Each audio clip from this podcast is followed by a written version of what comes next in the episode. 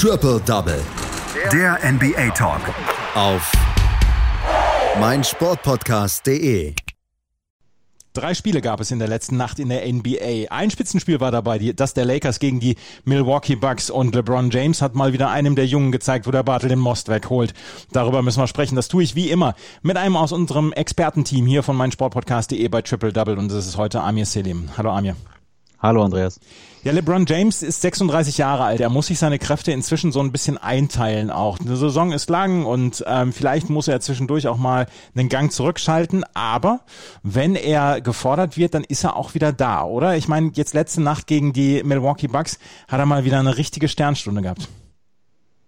Ja, er hat mal wieder gezeigt, ähm, wenn es darauf ankommt, dann kann auch er die Führung des Teams übernehmen und nicht nur in der Ballführung, sondern auch punktetechnisch mit 34 Punkten war er der Topscorer der Lakers gestern und gerade von der 3, also wirklich eine wirklich starke Nacht von ihm, auch in der entscheidenden Phase im vierten Viertel ähm, hat er sie gemacht.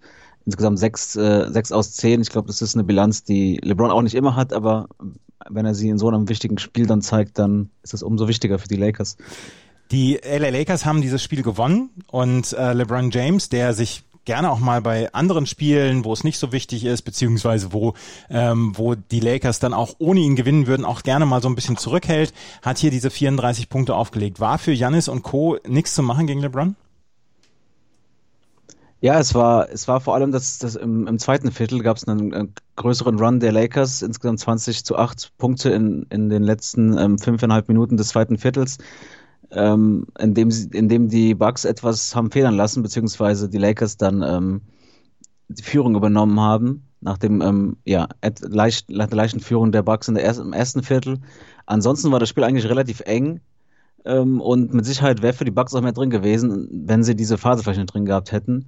Ähm, aber gleichzeitig muss man auch sagen, die Lakers waren auch dann da, wenn sie gefordert waren. Also wie gesagt, im vierten Viertel unter anderem von LeBron ein tiefer Dreier, ähm, eine Minute vor Schluss.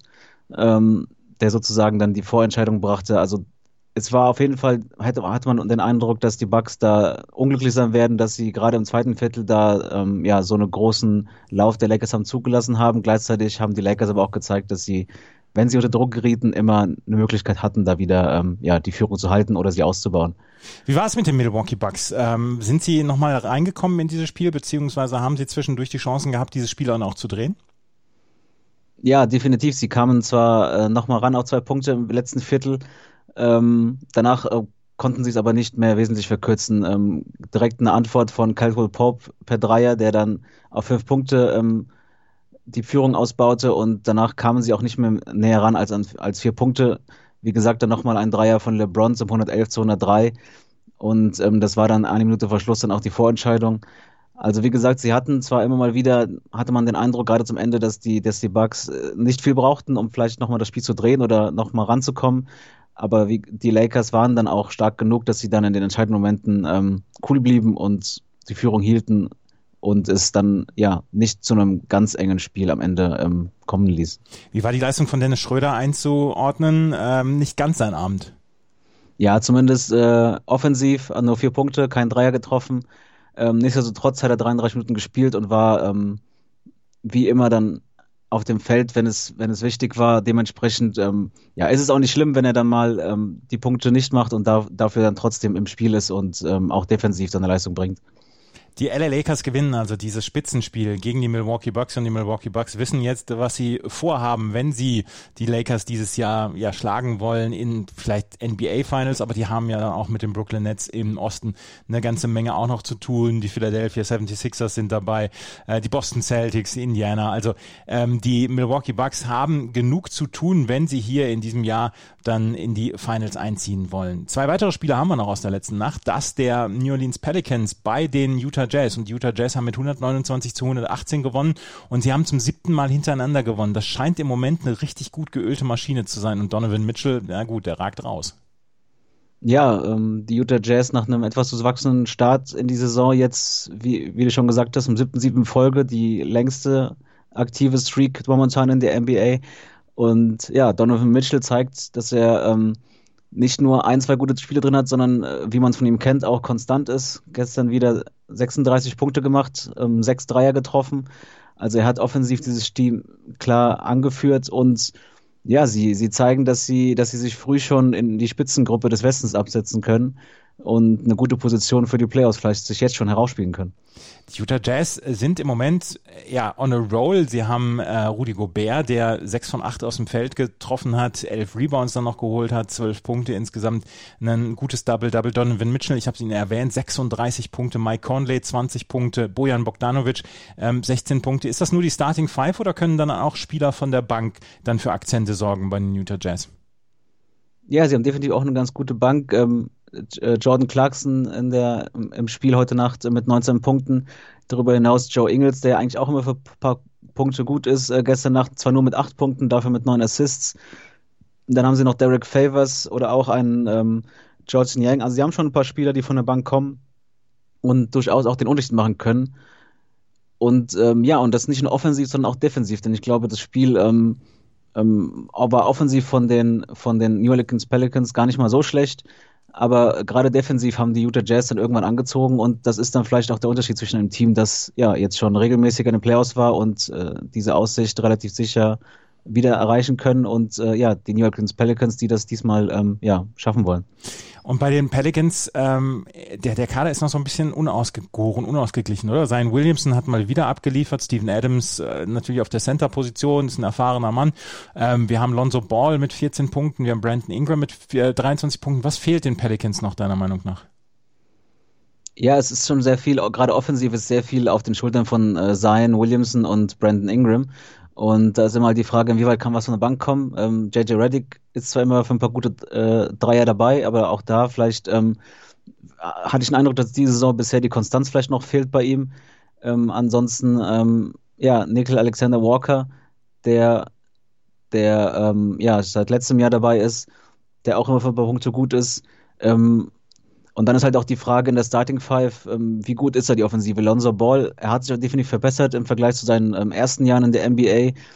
Aber wie gesagt, da fehlt es dann vielleicht noch an der, an der, wie soll man sagen, dritten, dritten Kraft in der Starting Five, die neben Ingram und Williamson vielleicht offensiv noch, noch machen kann. Und ähm, ich glaube, der Coach selbst, Stan Van Gundy, hat es auch schon gesagt, gerade defensiv ähm, drückt auch noch der Schuh. Also sie haben auf jeden Fall noch ein bisschen was zu tun. Die New Orleans Pelicans verlieren gegen die Utah Jazz mit 118 zu 9, 129. Die Utah Jazz damit mit dem siebten Sieg in Folge. Die New York Knicks, über die haben wir hier schon gesprochen in der letzten Woche, die äh, durchaus einen besseren Eindruck machen als in den letzten Jahren. Tom Thibodeau hat so ein bisschen eine Identität mit reingebracht wieder in dieses Team und ähm, man kann ja auch gar nicht viel schlechter, äh, schlechter einen Eindruck hinterlassen als die New York Knicks in den letzten Jahren. Jetzt haben sie bei den Golden State Warriors mit 119 zu 104 gewonnen und wir können sagen, RJ Barrett und plus die gesamte Starting Five hat abgeliefert. Ja, es war ein ähm, Career High für RJ Barrett, 28 Punkte, das hat er vorher noch nicht erreicht. Und wie du schon sagtest, ähm, alles, alle Starter ähm, zweistellig unterwegs. Dazu noch elf Punkte von äh, Alec Burks von der Bank. Also es war eine wirklich gute Nacht offensiv ähm, von den Knicks und äh, gleichzeitig die Warriors mit einer wirklich sehr schwachen Wurfnacht. Äh, nur 39 Prozent aus dem Feld, nur 24 Prozent äh, von der Dreierlinie. Also es lief, ähm, es kam beides zusammen. Einerseits die Knicks, die eine gute Nacht erwischt haben und gleichzeitig die Warriors, die, die offensiv ähm, nicht wirklich stattfanden. Wer fand bei den äh, Golden State Warriors nicht statt? Offensiv. Niemand, oder? Ja, es war, es war äh, ja schwierig zu sagen. Niemand hat wirklich klar überzeugt. Auch Stephen Curry zwar 30 Punkte gemacht, ähm, aber nur 5 von 14 von der Dreierlinie, 9, 19 aus dem Feld. Und auch ansonsten, ähm, ja, gerade von der Dreierlinie, wie schon gesagt, nur, nur 29 Prozent, ähm, äh, 24 Prozent gemacht. Ähm, dementsprechend äh, enorme Probleme da. Und ähm, dazu kommt dann auch noch so eine Geschichte wie in dem ersten Viertel, in dem Jeremy Green ähm, aus dem Spiel fliegt, weil er ähm, ja seinen äh, Kollegen James Wiseman ähm, zurechtweist und der Schiedsrichter es auf sich ähm, ja bezieht. Also etwas unglücklich dann auch da noch. Ähm, ja, aber sie hatten ja, es war ja ähm, zweite Nacht in Folge für die Warriors. Dementsprechend ähm, solche Spiele sind nun mal dann drin und dann ist es dann auch okay, wenn man sie vielleicht dann mal ähm, ja eine schwache Nacht hat und dafür dann umso in einem anderen Spiel wieder überzeugt.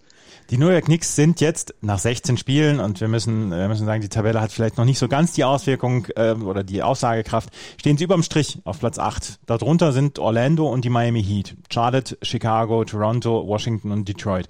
Ähm, meinst du, dass die New York Knicks das in dieser Saison vielleicht wirklich darum kämpfen können, vielleicht in die Playoffs zu kommen?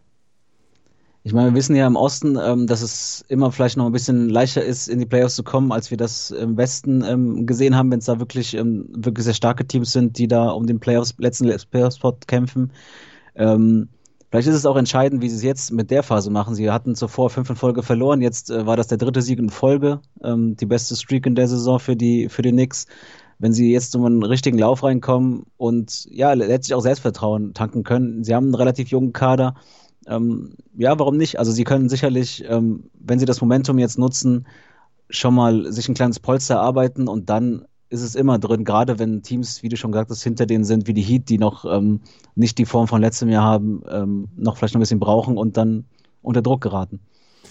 Die New York Knicks gewinnen dieses Spiel gegen die Golden State Warriors mit 119 zu 104 und stehen jetzt in der Tabelle der Eastern Conference auf Platz 8. Die Golden State Warriors in der Western Conference dann im Moment äh, auf Platz 7 mit 8 Siegen und 7 Niederlagen. Das waren die drei Spiele aus der letzten Nacht. Nächste Woche geht es natürlich weiter hier, auch bei meinem Sportpodcast.de bei Triple Double. Danke, Amir. Danke auch, Andreas. Triple Double. Der NBA Talk. Auf meinsportpodcast.de